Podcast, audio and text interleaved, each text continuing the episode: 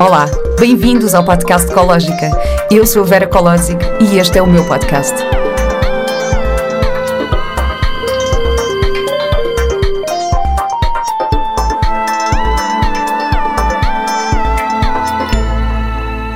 Olá e bem-vindos a mais um episódio do podcast Ecológica.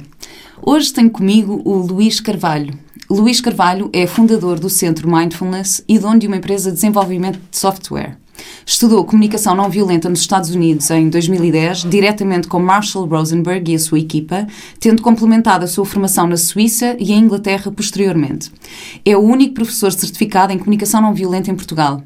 É também professor de meditação mindfulness desde 2008 e leciona cursos de dormir melhor desde 2010. Olá, Luís. Olá. Obrigada por estares aqui hoje. Uh, eu tenho o privilégio de ser tua aluna no curso de Comunicação Não Violenta. Uh, isto é a primeira vez que estamos assim cara a cara, porque só nos conhecemos online, só nos tínhamos conhecido online. Um, e eu devo dizer-te que este conhecimento sobre a comunicação não violenta está mesmo a mudar a minha vida. Nós, quando começamos assim a aplicar isto, conseguimos ver mesmo muitos resultados e termos mais consciência na forma como, como falamos com os outros e como, como nos expressamos. Mas antes de, de falarmos aqui mais profundamente sobre este tema, um, eu gostava de saber um bocadinho também sobre o teu percurso. Um, por isso, obrigada por estares aqui. Muito obrigado por me teres convidado. É um, é um prazer estar aqui, é um prazer também conhecer-te pessoalmente depois deste tempo de estranhos de, de confinamento e de e distanciamento, em que é mais difícil uh, ver as pessoas presencialmente, uh, mas tivemos uma ligação no, no Zoom uhum. uh, e, e, para mim está a funcionar muito bem esta coisa de, de falar através do, do, Zoom. Acho. Para mim também, eu por acaso também acho que sim, porque acho que as pessoas ficaram muito, ai não, e agora é tudo online.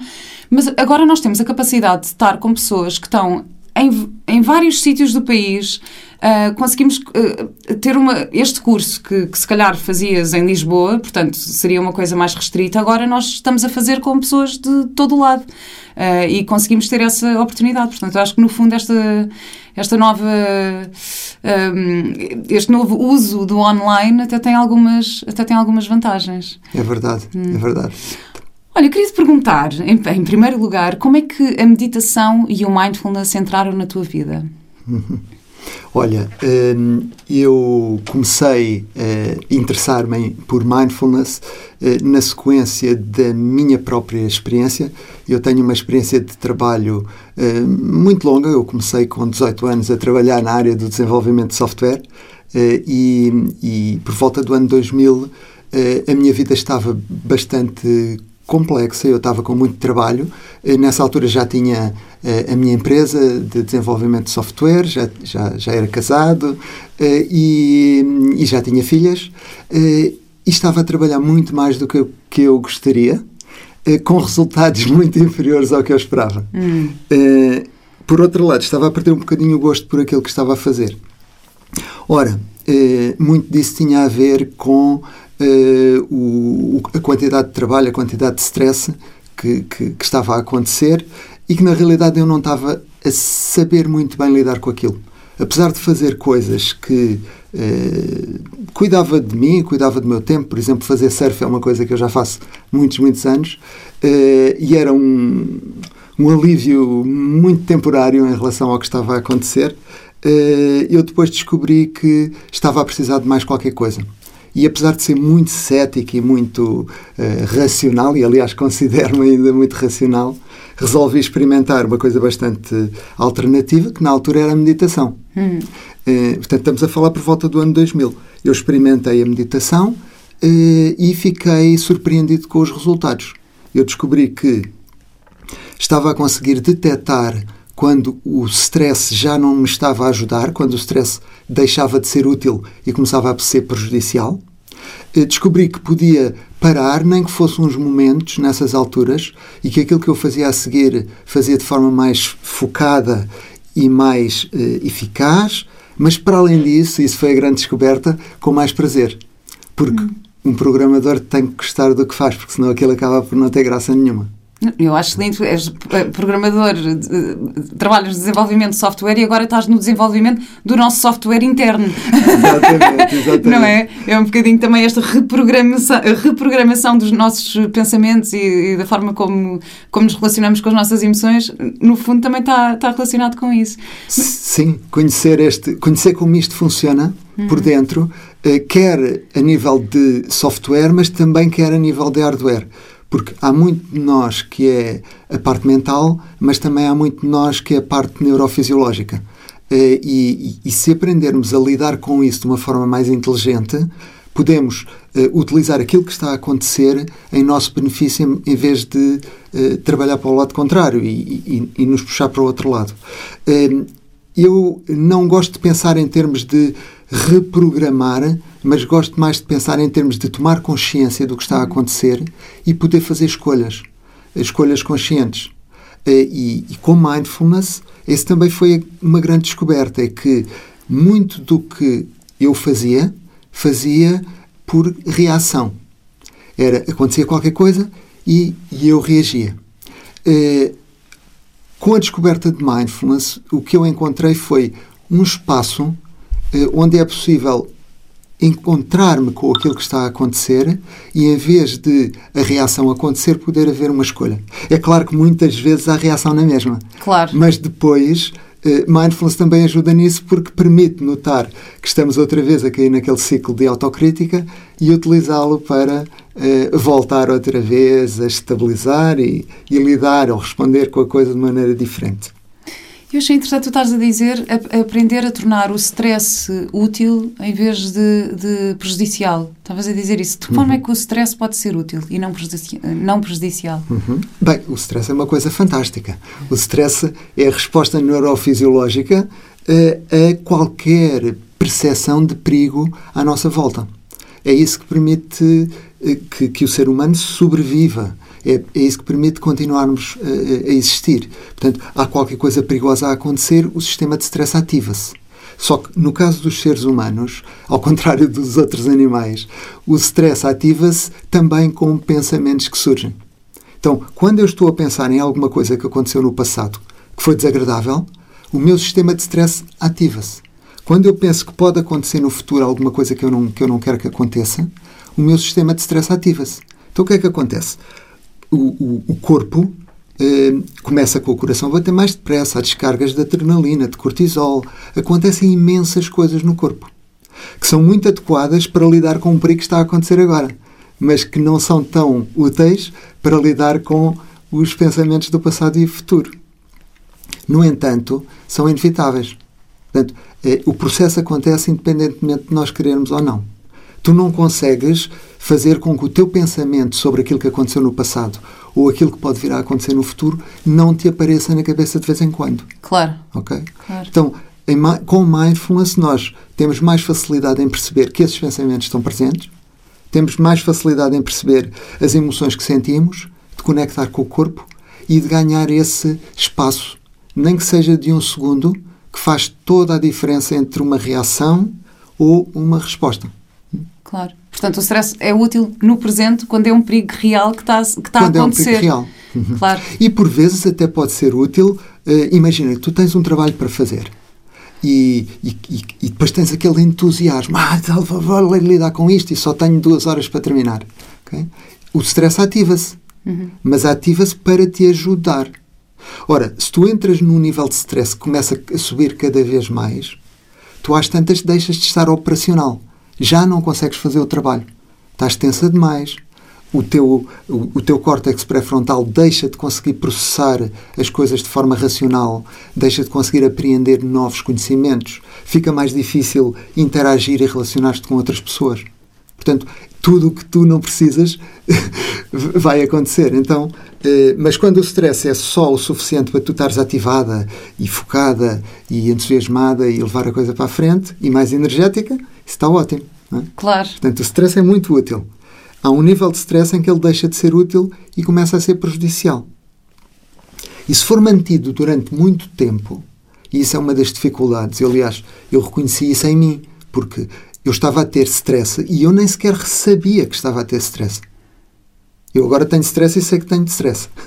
Portanto, só isso faz uma grande diferença. Não deixa de ter stress. Mas, exato, exato. Mas é, há o reconhecimento que ele está a acontecer. Claro. Porque quando não há consciência, o stress é como se entrasse em, em ciclo e vai, e vai enrolando, enrolando, enrolando e crescendo cada vez mais. E depois aquilo chega a um ponto em que tu ou cais para o lado, ou deixas de funcionar, ou, claro. ou começas a ter problemas físicos. Uh, e então, sim, mindfulness ajuda a reconhecer, a trabalhar melhor com o que está a acontecer, tomar consciência do que está a acontecer e poder escolher eh, respostas mais adequadas. Estás-me a fazer lembrar, agora que, que disseste como, como, o stress pode ser bom uh, numa situação de, de ação, não é? Que te pode ativar a fazer qualquer coisa. Estás-me a fazer lembrar uma história. Eu tinha um professor em Inglaterra, eu estudei teatro em Inglaterra, e claro que antes de entrar em palco, fico, nós ficamos super nervosos, não é? Aquela adrenalina, ai, e agora? E vão gostar de mim? Ou não vão gostar de mim? E, ai, e aquele stress todo antes de entrar em palco. Portanto, eu faço sempre um aquecimento antes de entrar pronto, faço um aquecimento de corpo para relaxar o corpo, faço umas respirações e isso tudo. Mas eu tinha um professor em Inglaterra que dizia: não façam um. um uh, não façam um aquecimento demasiado longo, não matem as borboletas, do not kill the butterflies. Porque, porquê? Porque então o que ele queria era, vocês têm que ficar relaxados, mas não matem aquele, aquele nervosismo que vos vai fazer ter uma boa performance e, e, e fazer, e atuar com paixão, não é? Uhum. E eu lembro-me tão bem dele dizer isto, porque, e, e depois tive uma conversa com uma amiga minha, na estreia de um espetáculo, e ela disse, houve um dia que eu fui fazer uma massagem antes de um, de um dia de estreia, bem, e o espetáculo eu fiz o espetáculo sem energia nenhuma, porque ela não estava nada nervosa, como tinha feito aquilo tudo. Então fez o espetáculo assim, tipo, completamente en passant. Matou as tais borboletas de, do dia de estreia, não é? Que te dá aquela adrenalina para agir uh, bem nessa situação. Portanto, agora Sim, fizeste... Isso, isso, é mesmo o stress útil. É, é, é, isso, essas borboletas, esse entusiasmo é o stress útil. Quando a coisa entra naquele ciclo e agora não vão gostar de mim, vai ser horrível e vamos esquecer das linhas estes pensamentos que estão a rolar estão uh, a criar mais stress que já não está neste momento a ser útil. Exatamente, uhum. exatamente. E como é que um, ehm, o, o, que te levou a procurar a comunicação não violenta?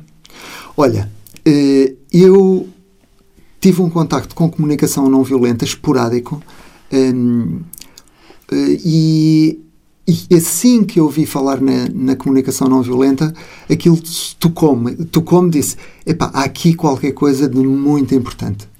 Um, e eu não levei a coisa por menos. Eu inscrevi-me para. Bem, primeiro mandei vir o, o, livro do Marshall Rosenberg e um vídeo e não sei o quê. Na altura ainda era em vídeos. Hum.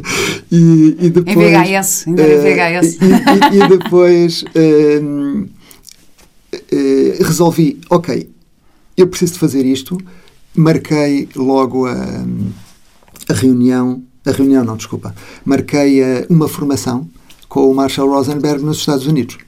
Eh, e a, a formação chama-se International Intensive International Training, que é uma formação intensa, tempo inteiro, durante, eu tenho ideia que era 12 dias, andava à volta de 12 dias.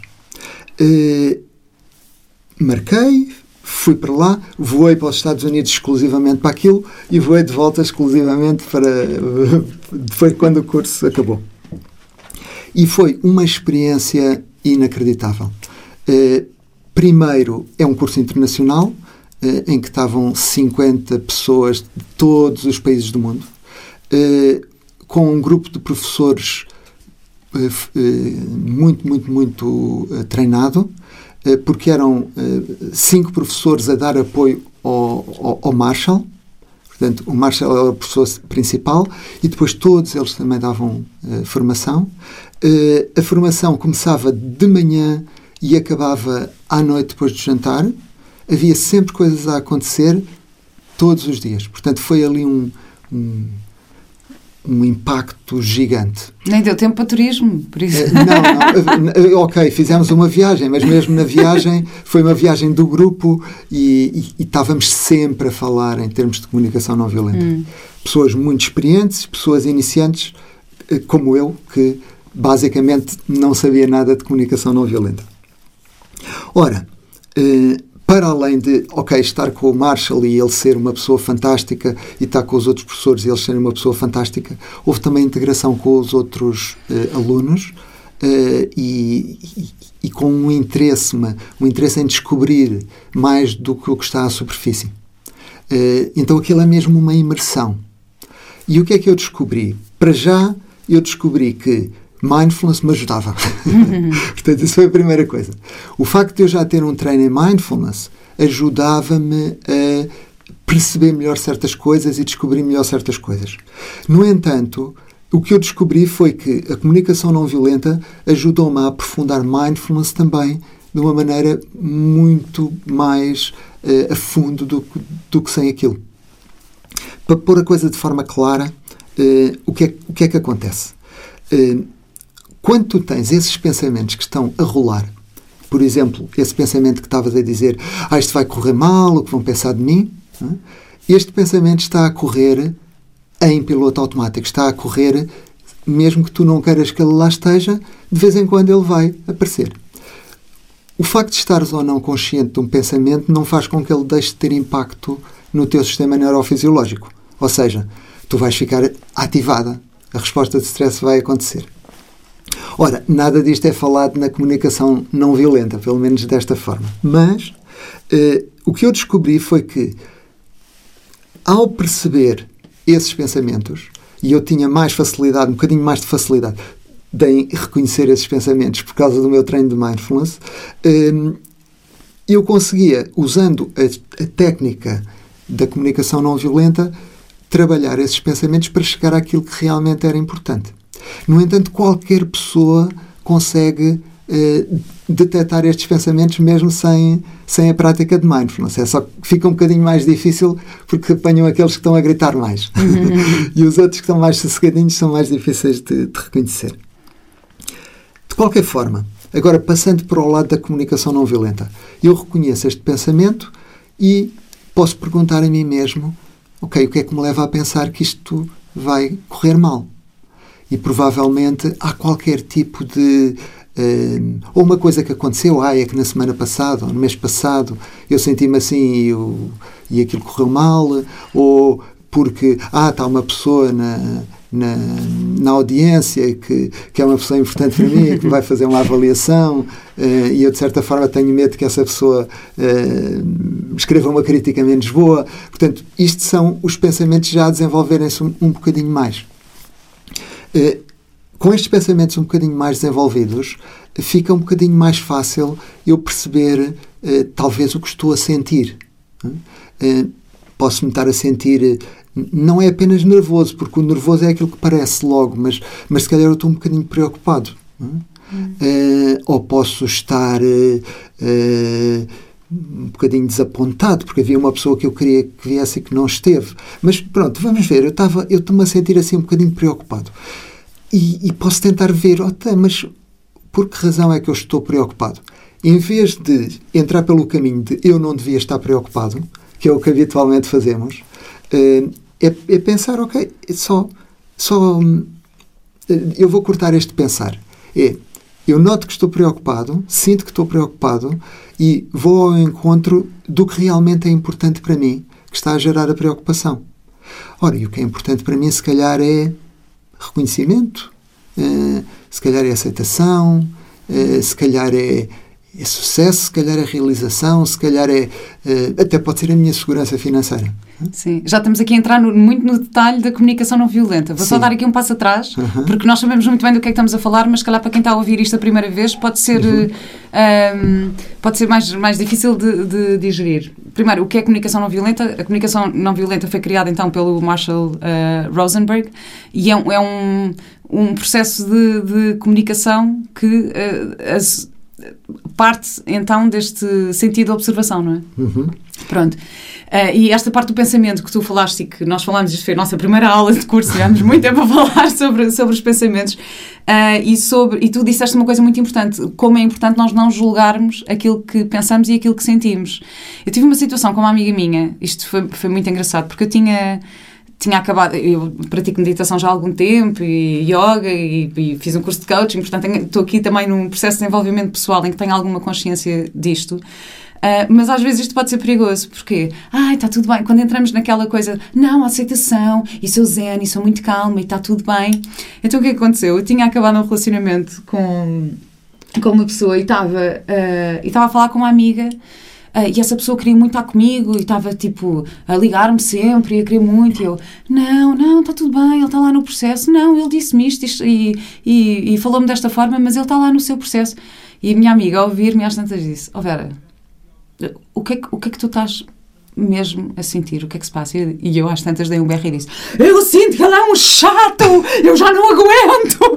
Porque eu estava muito nesta, nesta posição do não, está tudo bem, vou aceitar e vou ser muito calma e porque não, e porque é errado eu sentir raiva ou sentir frustração e vou estar aqui. E ela deu-me este, este gatilho, não é? De diz lá a verdade.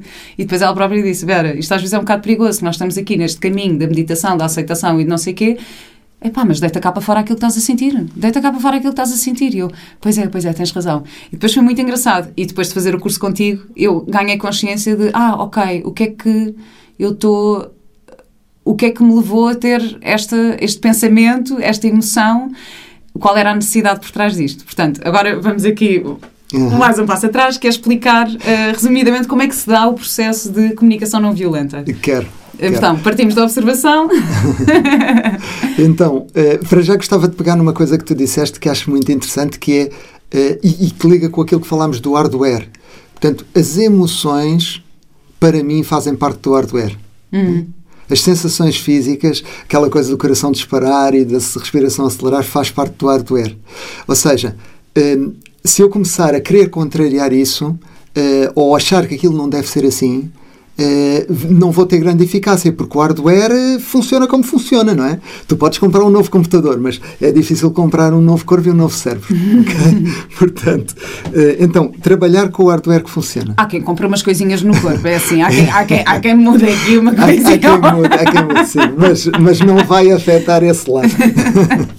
Ora, então, eu gosto de pensar que o processo da comunicação não violenta é uma tecnologia de estruturação mental eh, que depois vai ajudar a comunicar de uma forma muito mais clara, muito mais uh, assertiva, muito mais autêntica, uh, muito mais honesta. Uh, a comunicação não violenta, então, tem esta, tem esta composição que é: estamos a falar, reformulando, quando se utiliza a comunicação não violenta, eh, está-se a falar daquilo que se está eh, a observar, aquilo que realmente está a acontecer. Não estamos a falar do passado, eh, ou seja, estamos a falar do, do passado, mas estamos a falar de uma determinada situação do passado. Não é, ok, é sempre assim, ou sempre foi assim. É, é mais, é pôr no concreto. É alguma, alguma coisa que seja observável.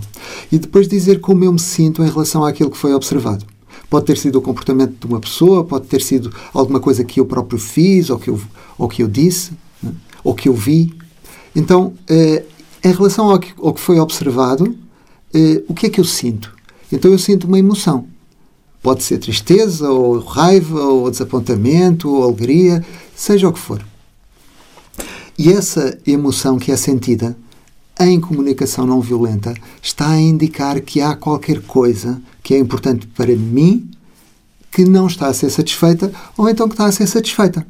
Por exemplo, se eu tenho uma necessidade de justiça, se eu acho que a justiça para mim é uma coisa mesmo importante, e eu vejo alguém ter um comportamento que não vai ao encontro dessa, desse meu valor, uh, o, o, que é que vai acontecer? Eu vou me sentir indignado. Uh?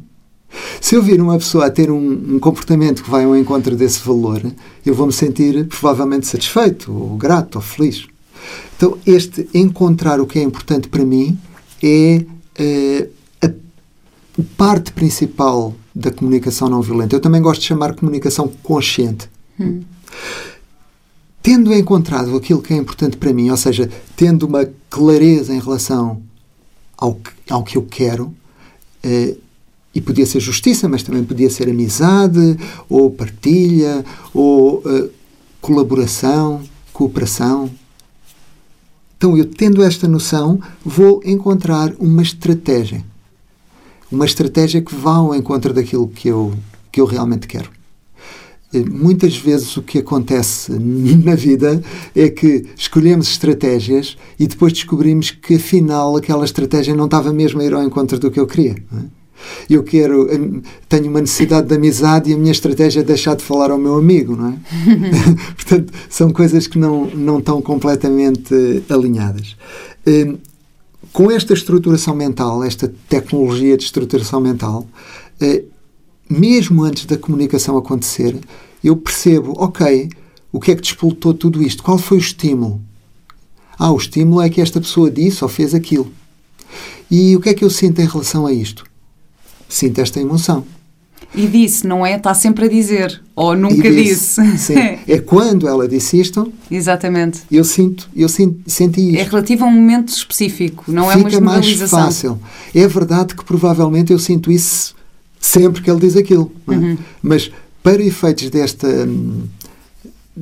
de facilitar o processo, fica, fica muito mais fácil quando eu encontro uma situação concreta. Uh, e encontro como me sinto em relação à situação concreta. É mais fácil de lembrar, é mais fácil de conectar. E, e percebo o que é que é importante para mim nesta situação. Em que é que isto tocou.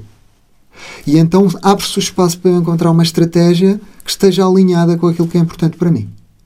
Então, comunicação não violenta tem estes quatro componentes que, que, que funcionam muito bem ligados e depois uh, eu poderei falar a partir disso. Não quer dizer que tenha que usar a estrutura formal, mas uh, a estrutura formal ajuda, pelo menos, a organizar as ideias. Olha, a mim tem-me ajudado imenso. Não, isto tem, mesmo ajudado imenso. Eu tenho aqui alguns uh, exemplos da minha vida, por exemplo, com o meu filho e que depois também é sempre mais desafiante praticar com as pessoas muito próximas. Uh, mas as manhãs com crianças é sempre um desafio para qualquer adulto. então há muito aquela coisa, Mateus, despacha-te! E eu costumo ter yoga às nove, e então digo, Mateus, despacha-te! Não sei o quê, calça os sapatos! Podes vestir, por favor, vai, não sei o quê. E ele, não, fica lá no tempo dele, muito lento e muito. Pronto. E eu comecei, depois de fazer o curso contigo, comecei assim, hum, deixa-me lá ver como é que eu posso fazer isto. E então comecei, Mateus um, eu já te, já te pedi para te vestires e ainda não te vestiste. Tenho uma aula de yoga às nove e é muito importante para mim a pontualidade. Achas que te podes vestir agora? E comecei a dizer isto. Achas que podes dizer, porque para mim é muito importante não estar atrasada, a pontualidade é muito importante. Achas que te podes vestir? Pronto, existe a primeira vez, hum, ele lá no tempo dele, ok, continua a demorar. Segunda, segunda, segunda manhã, hum, hum, ok. À terceira manhã, ele vestiu-se logo, entrou no carro e disse: Mãe, ainda estás atrasada. Já preocupado por, por não estar a, a, ir de encontro àquilo que, que, era importante para mim. Foi tão querido assim, lindo, isto está mesmo a resultar. Em vez de eu estar a estressar, a dizer desmancha e calça os sapatos, eu já te disse para calçar os sapatos. E então parti da observação que foi eu pedi para te vestir, não te vestiste. uh, como é que me estava a sentir? Eu também lhe disse: Olha, estou frustrada porque para mim é mesmo importante a pontualidade, eu não quero chegar atrasada. E, o, e a estratégia, que neste caso foi o pedido, achas que te podes vestir agora? E a partir daqui isto começou-se a desenrolar e ele agora já tomou consciência também uh, da razão porque eu tenho tanta pressa de manhã, não é? Porque tenho outro ritmo é normal que uma criança tenha um ritmo muito diferente do nosso. Uh, e depois há outra coisa que tu dizes também, esta estratégia, não é? Que muitas vezes é um pedido, é? que é uma, uma pergunta que também dá abertura ao outro uh, de escolha. Um, e eu também fiz isto com o meu filho, em que estava a fazer o jantar e eu disse: Mateus, eu estou a fazer o jantar, tu estás a ver desenhos animados e a mesa ainda não está posta. Para mim é super importante a colaboração uh, em família. Achas que podes pôr a mesa? E ele responde: Oh mãe, posso dizer que não? E responde-me em pergunta, posso dizer que não? E eu ri-me imenso. Porque ele, ele respondeu-me em pergunta, portanto, ele na verdade estava-me a dizer que não. E eu depois disse-lhe, claro, podes dizer que não. Então, olha, achas que podes levantar os pratos da mesa depois do jantar? E ele, sim. Pronto, e na verdade ele está a ir de encontro à minha necessidade, que era esta necessidade de colaboração, de, de partilha das tarefas em casa. Disse-me que não ao meu primeiro pedido, à minha primeira estratégia, e eu depois encontrei outra. Uh, mas achei tão engraçado quando isto aconteceu. Caiu mesmo a ficha, sabes? Daquilo que tu disseste. Ah, ok, o não não é a minha necessidade. Não quer dizer que ele esteja a desrespeitar a minha, a minha necessidade de, de colaboração e de partilha. Uh, ele simplesmente não lhe apetece pôr a mesa agora, pronto. Mas foi muito giro. E de repente, quando começamos a aplicar isto na vida, uh, melhora mesmo a forma como, como nós comunicamos e, e, também o ganhar consciência de, das nossas emoções e das nossas necessidades. Porque nós muitas vezes há uma coisa que nos deixa irritados e nós nem sabemos porquê, nem sequer nos questionamos o porquê. Qual foi o impacto que isto teve na tua vida inicialmente? Como é que isto. Olha, uh, imenso, imenso impacto. Primeiro foi uma grande descoberta, porque um, havia muitos. muitos dos meus comportamentos, muito, muitas das minhas eh, reações, uh, mesmo com mindfulness, uh, não, não, não estavam claras para mim de onde é que partiam. Uh, ok, com mindfulness era mais fácil para mim perceber quando estava irritado ou, ou quando sentia outras emoções, mas, mas não ficava consciente em relação ao que é que realmente estava a despoltar aquilo. Uh, e esta coisa de estar, ir um bocadinho mais além, ir ao encontro da necessidade, uh, e necessidade, eu não gosto imenso da palavra necessidade, eu posso dizer aquilo que é importante para mim, posso dizer o, os valores. Então, ao, ao, ao entrar em conexão com isso, eh, e sobretudo ao poder expressar isso, quer para os outros, quer para mim próprio, eh, por um lado, aumenta a probabilidade de os outros terem vontade, vontade genuína de, de contribuir para, para ir ao encontro de, daquilo que é importante para ti. Porque os seres humanos, na realidade, eh, na sua grande maioria, gostam de contribuir gostam de ajudar. Não gostam é de ser obrigados a ajudar. Gostam de ter a liberdade de fazer isso. Uh, e gostam de saber porque é que o estão a fazer. Uh, não querem fazer uma coisa porque aquilo é uma mania ou é um capricho.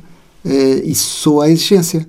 Mas, se eles perceberem que aquilo que estão a fazer serve um propósito, que tem uma utilidade, há muito mais vontade de, de o fazer. Uh, e foi isso que também que tu fizeste com o teu filho, quando, quando lhe transmitiste qual era a tua necessidade e o que é que ele podia fazer para o encontro dessa necessidade, ele teve essa escolha de poder fazer isso e provavelmente sente-se satisfeito. Enquanto que, utilizando a outra técnica, que também resulta, que é forçar as pessoas a fazer o que nós queremos, ou culpá-las, ou, ou, ou aplicar castigos ou recompensas, eh, as pessoas também podem fazer aquilo que nós queremos. Não fazem é pelas razões que nós gostaríamos que fizessem.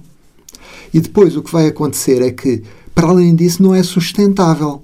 Quer dizer que tu vais continuar a precisar de aplicar esforço, eh, a criar tensão para aquilo que tu gostarias continuar a ser feito. Porque não há uma, uma aprendizagem das razões pelas quais aquilo é feito. E então a pessoa só faz se for obrigada. Tu usaste isto com as tuas filhas, enquanto elas cresciam? Olha, eh, tentei, pelo menos. Posso dizer que uh, eu notei grande, grandes diferenças uh, antes, antes e depois de, de fazer a primeira formação com o Marshall e depois continuar a evoluir e a aprender mais. Uh, e também ensinar, também é uma coisa que eu gosto muito e que me, e que me ajuda muito.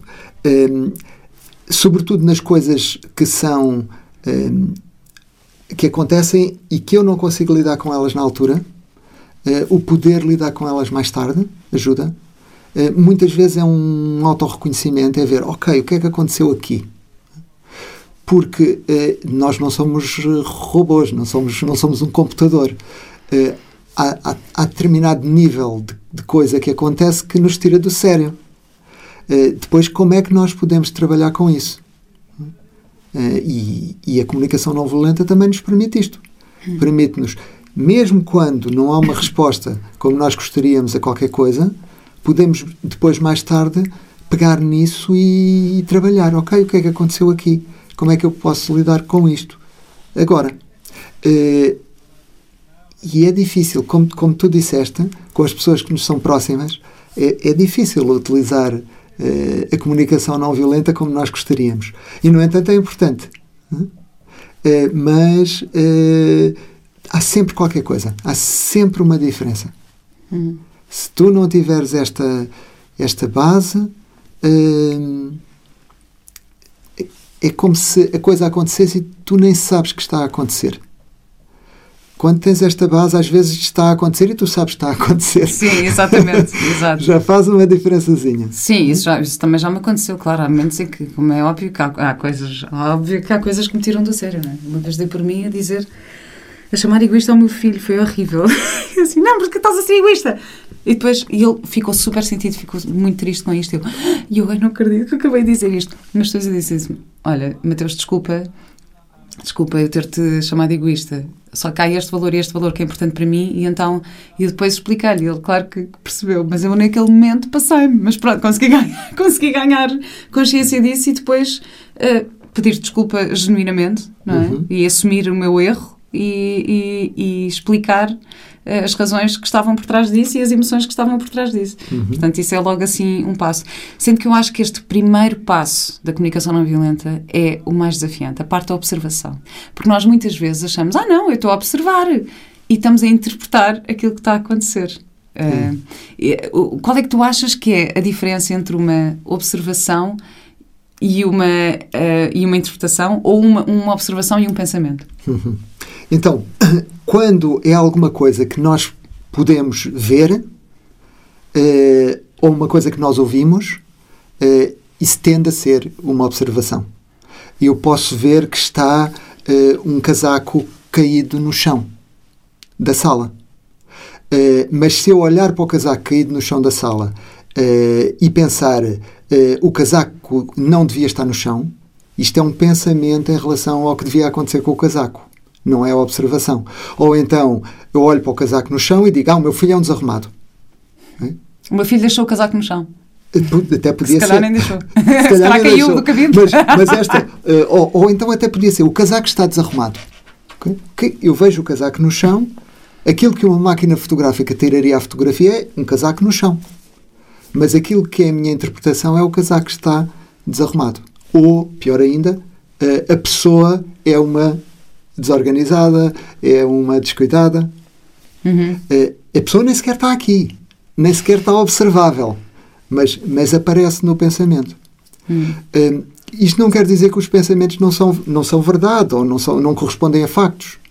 Uh, o que quer dizer é que não, o que é observado é aquilo que despoleta o pensamento uh, e, e, e, é isso que estamos a tentar conectar em primeiro lugar. Uma vez, uma vez fiz, eu dei um curso com a Úrsula Freitas, que é uma mediadora de conflitos brasileira, e estávamos a falar nesta parte da observação e propusemos um exercício uh, parecido com os exercícios que tu propões, que é transformar uh, as frases em observações. E era qualquer coisa tipo, ah, uh, aquela pessoa não é sociável. Assim. E houve uma das alunas que respondeu. E eu assim, o que é que poderá estar a acontecer para, para haver esta, esta, esta frase? E, e uma das alunas respondeu: Ah, é, ele está introspectivo. E eu: Está introspectivo. Ah, mas consegues ver o que é que ele está a pensar? Porque a introspeção normalmente é eu estou a pensar sobre, sobre mim próprio. Mas consegues ver o que é que ele está a pensar? Ah, não, pois não, de facto eu não consigo ver o que é que está a pensar. Uh, o não é nada sociável podia ser, nós também tivemos este exemplo no, no curso, que é, podia ser, ok, uh, há uma festa, uh, eu fiz uma festa de anos e ele chegou à minha festa de anos e ficou no canto durante três horas. Isso Pronto, é uma observação. Isto é uma observação. Não estou a fazer uma interpretação se é sociável ou não é sociável. Isto foi o que aconteceu. E isto, na prática, também já me aconteceu. Eu estar a ter uma discussão com uma pessoa e eu estar a sentir uh, esta pessoa está a ser muito agressiva. Está a ser agressiva, está a ser agressiva. Mas eu pensei, não, não, não, vou dar aqui um passo atrás, vou observar. E então, em vez de eu começar logo, estás a ser agressivo, ou estás não sei o que, eu disse, olha, estás a gesticular muito, estás a mexer imenso os braços, estás a falar num, to, num tom de voz uh, acima do normal Uh, não te consigo ver a respirar entre as frases, a tua respiração está muito uh, curta. Uh, imediatamente essa pessoa parou, respirou, tomou consciência daquilo que estava a fazer disse: Ai, desculpa, desculpa, e vem pedir desculpa, desculpa, desculpa, desculpa. Portanto, nem tinha consciência. Claro que o que eu estava a sentir era estás a, estás a, que esta pessoa estava a ser agressiva, que estava a ser bruta, que estava a ser isso tudo. Só que eu, em vez de dizer isto, decidi mesmo fazer só a observação. Uhum. E assim que fiz a observação, a outra pessoa tomou consciência uh, daquilo que estava a acontecer. Porque às vezes, às vezes também não temos. Às vezes nós nem temos consciência do que é observável em nós, não é? Portanto, é, é, acho isso assim um passo super. Uh, e depois isto é uma coisa que podemos praticar no dia a dia, não é? Claro Às vezes estar. sei lá, estamos uh, no carro, no trânsito, uh, há um carro que passa muito rápido e nós, se calhar, achamos logo, pá, aquele condutor, aquele, aquele gajo deve ter tirado a carta há dois dias. Que está a acontecer? Não, tenho um carro que está a passar a 120 a hora ao meu lado. Pronto. Uh, começar a praticar estas coisas no dia a dia, que eu acho que é assim super, super interessante. Uh, e depois, aqui em relação à parte das, uh, das emoções, tu achas que há emoções positivas e negativas? Isso é, isso é um ponto interessante, porque muitas das vezes divide-se as emoções em dois, em dois grupos, como se, como se umas fossem boas e outras fossem más. Umas se devesse ter e outras não se devesse ter. Uh, e, no entanto, o que está a acontecer é que as emoções uh, existem e são sentidas, uh, e, e, e, elas estão cá por alguma razão. se nós tomarmos consciência delas em vez de as criticarmos, vamos poder encontrar, provavelmente, muito mais facilmente uh, o que é que esse está a despoltar, de, de onde é que elas estão, estão a vir.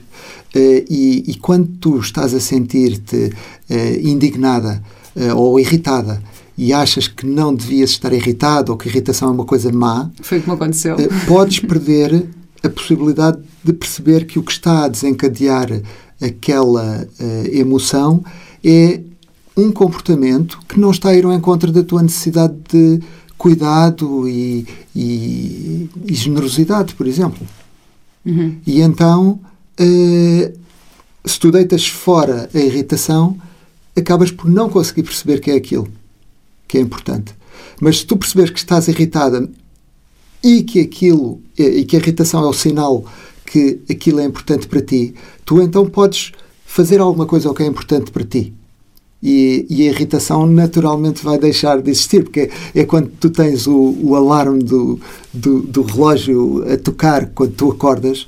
Se tu ficares a protestar que o alarme do, do relógio está a fazer barulho e que não devia fazer este barulho, eh, não vai adiantar muito, porque ele continua a tocar. Mas se tu fores lá e desligares o botão eh, e sabes por que razão é que ele tocou, porque, pronto, no, teu caso, para ti é importante a pontualidade, então até podes ir cuidar daquilo que é importante para ti, uh, a, coisa, a coisa muda. Hum? Então, as, as emoções deixam de ser boas ou más para passarem a ser uma fonte de informação. Mais uma vez, é a questão de utilizar o hardware para uh, nos ajudar, em vez de estarmos a tentar mudar o hardware. Hum. Sabes que foi engraçado? Eu também fiz um, um exercício uh, que é uh, escrever, fazer uma lista de emoções uh, e escrever as, as, sensações físicas associadas. E, e, e houve uma aluna que chegou a uma conclusão que disse assim: Ah, que engraçado, eu percebi que, por exemplo, a ansiedade causa-me a mesma coisa que me causa o amor. Então, como é que de repente duas emoções supostamente, ou seja, uma mais agradável do que uma mais positiva, entre aspas, e outra mais negativa, têm a mesma reação fisiológica disso? Olha que engraçado. Tu tendo consciência disso, se calhar podes transformar a ansiedade numa, numa coisa boa. Tendo consciência que a reação fisiológica é idêntica. Uh, achei isso também muito, muito interessante, não é? Como é que, às vezes, ou, ou, emoções opostas, ou, ou imagina, ok, eu, sinto, estou a sentir ansiedade, o meu coração está a bater com muita força, tenho as mãos a suar, minha respiração está ofegante. Só que eu sei que a, a, a, sensação quando eu estou tranquila, minha sensação de tranquilidade, a respiração é mais lenta. Então vou controlar a minha respiração para, para chegar à emoção da tranquilidade. Exemplo, não é? Tendo, uhum. tendo alguma consciência das, da, das reações fisiológicas, também podemos uh, fazer ao contrário, não é? Eu, eu diria que podes usar estas reações fisiológicas eh, como um sinal de alerta. Uhum. Então, aqui está outro ponto em que mindfulness vem ao encontro de ajudar a comunicação não violenta. Uh, porque se tu tiveres mais consciência daquilo que estás a sentir, consegues notar as emoções mais cedo. Mesmo sem mindfulness, consegues notar as emoções. Então, estas emoções que são notadas, que são sentidas, uh, ao, ao reconhecê-las, eu, fica fácil eu perceber quais são os pensamentos que estão a correr. Ora, quando eu estou nessa ansiedade, nesse estado de ansiedade, provavelmente há pensamentos que estão a acontecer. Uhum. São pensamentos em relação àquilo que, que, pode vir a acontecer agora a seguir, por exemplo. Uhum. Então, tu podes estar ansiosa porque, uh, sei lá, combinaste um encontro com alguém e essa pessoa não apareceu até agora. E, e então tu percebes eh, que essa ansiedade está presente, mas que há um pensamento a correr. Ah, essa, pessoa se calhar não gosta de mim, ou se calhar não vem, ou, ou, ou esqueceu-se. Eh, e tendo consciência disso, eh, usando, em vez de ser para, ok, eu não devia sentir isto, devia sentir outra coisa, é o que é que está por trás disto. Hum. Se calhar para mim, por, por trás disto está uma necessidade de, de cuidado, ou de amizade, ou de uh, ou, ou, de carinho ou de atenção. Uhum. A própria pessoa é que sabe qual é. Mas quando encontra, se calhar depois há alguma coisa que possa fazer para ir ao encontro disso.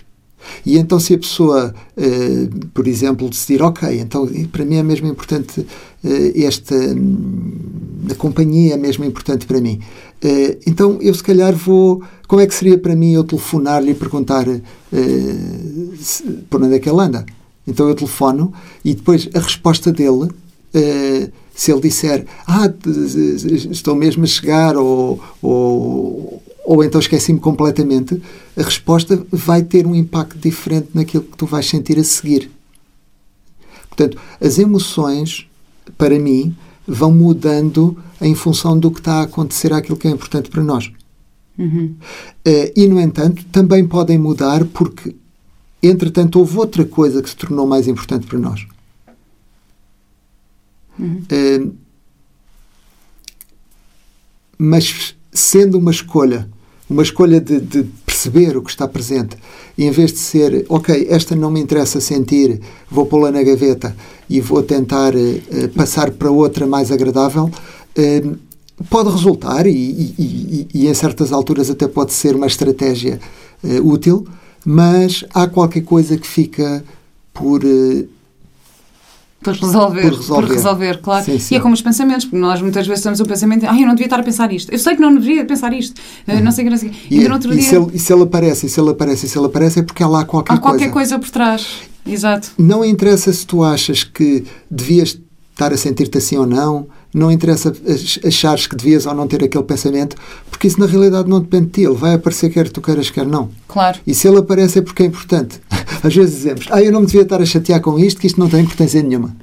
Se tu estás chateada, é, é porque, porque, tem, importância. importância. Claro, exatamente. tem importância pelo menos para Agora, ti. Podem não ser pelas razões que nós achamos que, que, é, que é. Exatamente. Porque às vezes achamos que estamos chateados porque não sei o quê, mas não é, é por outra coisa qualquer só que está na profundeza. Então é uhum. é preciso ir um bocadinho mais fundo para perceber o que lá está. Isto, isto é muito interessante, porque às vezes, quando falamos em comunicação não violenta, as pessoas às vezes pensam, ah, sim, é falar muito bem com os outros, é ter muita calma a falar e não sei o quê. Só que eu acho que há uma coisa super importante da comunicação não violenta, que é baseia-se na expressão honesta. Uhum. Ou seja, eh, nós ao comunicar, nós não, não estamos a deixar de ser verdadeiros, nem estamos a dizer ao outro para, para agradar o outro, nem estamos a mudar de opinião porque é a opinião do outro, quando estamos a praticar a comunicação não violenta. Eu acho que isto é um ponto super importante, uhum. porque, porque às vezes é um bocado isso, que, ah, não, o outro não vai gostar se eu disser aquilo que estou a sentir, ou que estou a pensar, ou que estou... Na... Assim, não, podes dizer isso de uma forma não violenta e continuar a ser honesto contigo próprio, com os teus princípios, com os teus valores. Acho que isto é super, super importante. Eu li, já não sei eh, onde é que eu li, mas que a comunicação não violenta se baseia na empatia pelo outro, na autoempatia, que eu acho super importante. Autoempatia, empatia para aquilo que eu estou a sentir e nesta expressão honesta. Qual é que tu achas que é a diferença entre empatia e simpatia? Uhum. Ora, uh, empatia eh, implica tu teres alguma consciência de como o outro está a sentir. Portanto, eh, e nós temos isso naturalmente. Quando vemos uma pessoa triste, eh, sabemos que ela está triste. Quando vemos uma pessoa irritada, sabemos que ela está irritada. Quando vemos uma pessoa feliz, sabemos que ela está feliz. Sabemos, então, temos que observar. Se calhar estás. se, se, se, calhar é ao olhar, ao olhar, há aqui qualquer coisa que se sente. Quando, hum. quando eu te vejo a sorrir, eu, eu, há aqui qualquer coisa que, que conecta com isso. E, e, e, se forem pessoas de quem tu gostas, provavelmente notas isso com muita facilidade. Quando vês o teu filho triste, sabes que ele está triste. Quando vês uh, o teu filho feliz, sabes que ele está feliz. Uh, por outro lado, empatia também tem a ver um bocadinho com perceber o que é importante para o outro. Uh, é, como, é pôr-me no lugar do outro perceber hum. que para o outro a saúde é importante, mesmo que para mim não seja nesta situação, mas eu entendo entendo de uma forma mais do que racional uh, o que é que é importante para o outro. Então, isto é empatia. Uh, a simpatia é diferente. Simpatia é, é, muito, é muito bom tratarmos com simpatia, mas uhum. aquela cordialidade, mas, mas não, não é necessariamente uh, ter essa conexão com o que o outro está a sentir e com o que o outro está a precisar. Uh, e tu falaste em autoempatia, uhum. é importantíssimo. É muito difícil nós termos espaço para empatia com o outro se não tivermos uh, também esta empatia com nós próprios. Eh, e isso leva-nos a fazer as coisas por razões que não ehm, que não aquilo que realmente é importante. Portanto, hum. eu posso, eh, eu sendo simpático, posso fazer uma coisa pelo outro uh, para o outro se sentir bem, porque tenho medo da reação que ele vai ter se não se sentir bem, ou tenho medo das consequências. Uh, e então eu estou a fazer uma determinada coisa, a ser simpático, mas uh, a partir de uma eh, de uma emoção provavelmente de medo ou de, ou de culpa ou, ou, ou de, de, qualquer outra. Mas quando eu uh, estou mais em contacto com aquilo que, que realmente é, é, importante para mim, uh, e, ou quando percebo que é importante para o outro, a minha ação vem não a partir do medo e da culpa, mas a partir de um desejo genuíno de contribuir para servir aquela, aquela coisa que é importante. Uh, e, por exemplo, no teu caso da pontualidade, quando o teu filho percebeu que o facto de se vestir mais rápido ia satisfazer essa, teu, essa tua necessidade, ele sente-se feliz por fazer isso uh, porque, porque está a ir ao encontro de uma coisa que sabe que é importante para ti. Ora, isto também é empatia. Uh, ele não está a fazer porque tem medo do castigo, ou porque tem medo, ou porque não quer que tu o chateias. Uh, não, ele está a fazer por outra razão. É muito mais forte fazer dessa forma. Claro. E, e, é isso. Para mim, para mim a diferença é essa. É quando estamos a ser simpáticos, provavelmente não estamos a ser empáticos. Hum, pois, sim, a simpatia é mais uma, se calhar uma afinidade e a empatia é mais uma compreensão mesmo sobre o que se passa pelo outro. Isto foi uma, uh, também uma questão, eu como atriz, essa questão de nos colocarmos na pele do outro e tentar compreender o outro, isto é uma coisa que eu tive que fazer no meu trabalho, não é? Fiz uma personagem que era super distante de mim, que era andava no campo e trabalhava para um criador de gado e não sei o que, eu nem sequer como carne. Mas, e eu fui conhecer uh, imensas famílias das herdades e conheci criadores de touros de morte. Eu, Vera, não sou a favor de touradas nem disto. Só que eu, para conseguir interpretar esta personagem, tive que ir pesquisar aquele mundo e tentar perceber como é que, como é que eles sentem, como é que eles agem. E então criei aqui uma. Depois de conhecer e de pesquisar e perceber que eles nos valores deles, eles estão a criar este touro para ter a morte mais digna possível, porque para eles a tourada é um, um espetáculo único e grandioso e tem um, uma paixão por aquilo.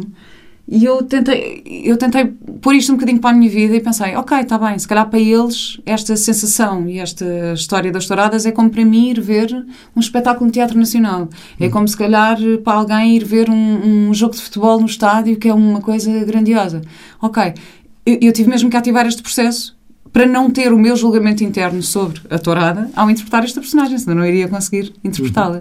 Portanto, tive que, que, também criar aqui um bocadinho esse, esse processo da empatia. Olha, Luís, hum, queria te perguntar aqui, para quem quiser uh, aprofundar mais este tema, onde é, que, onde é que te pode encontrar ou como é que podemos saber mais sobre a comunicação não violenta? Sim, mindfulness.pt uh, é o site, eu sou o Luís Carvalho, tenho o curso de comunicação consciente. Uh, para quem já fez o curso de comunicação consciente, eu tenho umas práticas que permitem ir mantendo ao longo do tempo e que se focam normalmente em temas específicos. Eh, tenho o curso de comunicação aprofundado, que faz uma evolução do que se aprendeu no curso de, de introdução eh, e que vai trabalhar ainda mais a fundo a parte da empatia, por exemplo.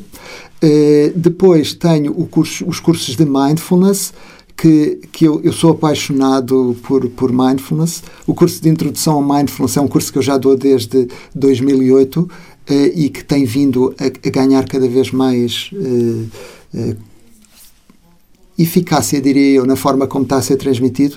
Estou muito satisfeito na forma como está a ser recebido Uh, e no impacto que está a ter uh, nas pessoas que estão a conseguir até manter mais prática do que uh, eu notava quando estava presencial. Portanto, eu estou a notar que no online não há perda de transmissão de informação, não há perda de conexão, obviamente não estamos próximo, mas há uma vantagem, é que eu estou à mesma distância de todos. E quando estou num círculo, há umas pessoas que ficam mais atrás, outras mais próximo. Ah, por outro lado, para fazer partilhas, por exemplo, é muito mais fácil porque as pessoas muito rapidamente conseguem estar em grupo e a conversar de forma privada umas com as outras. Uh, depois, uh, eu consigo passar informação de uma forma muito mais clara e muito mais eficaz, porque estou a usar os recursos tecnológicos eh, para, para transmitir isso. Eh, portanto, está a ser muito, muito interessante. Ora, eh, depois tenho o curso MBSR, que é um curso de aprofundamento da, da, da meditação mindfulness, e esse curso é especificamente desenhado para lidar com as questões de, de, de stress e, e, e, ajuda imenso a compreender mais e, e, de forma mais profunda aquilo que foi uh, aprendido ou apreendido no, no curso de introdução. Uh, e, e, e, para aí também há práticas que vão decorrendo. Depois tenho o curso de Dormir Melhor, que é um curso que uh, é muito curtinho, só tem duas sessões e, e é muito útil para quem tem dificuldades no adormecer ou acorda à meia da noite e depois fica a rebolar na cama, ou acorda cansado, ou então tem dificuldades com sonhos, sonhos cansativos ou incómodos. E então este curso trabalha tudo isso de uma forma muito, uh, muito pragmática. Eu essa, gosto essa de... questão do sono também, isso dá tema para mais um episódio, porque acho que eu vou ter que eventualmente falar nisso aqui. Porque eu, por acaso, nunca tive dificuldade em dormir, mas é, é um desafio tão comum para tanta gente. Uh, por isso é mesmo super importante teres, teres essa oferta. Uhum. Pessoal, se não dormirem bem, vão fazer este curso com, um, com, o Luís. Luís, muito, muito obrigada. Só tenho a última pergunta de sempre, que é qual é a tua ecológica de vida? Bem, eh, é justamente tudo o que eu fizer fazer de livre vontade. Eh, eu valorizo muito esta liberdade e autonomia, livre escolha. Então, eu não quero mesmo fazer coisas por me sentir obrigado, não quero mesmo fazer coisas por sentir medo uh, ou culpa. Eu quero fazer porque tenho vontade de contribuir para, para aquilo que eu acho que é importante. Que bom. Obrigada, Luís, e, e até breve. Vemo-nos no curso. obrigado. Muito obrigado, Vera.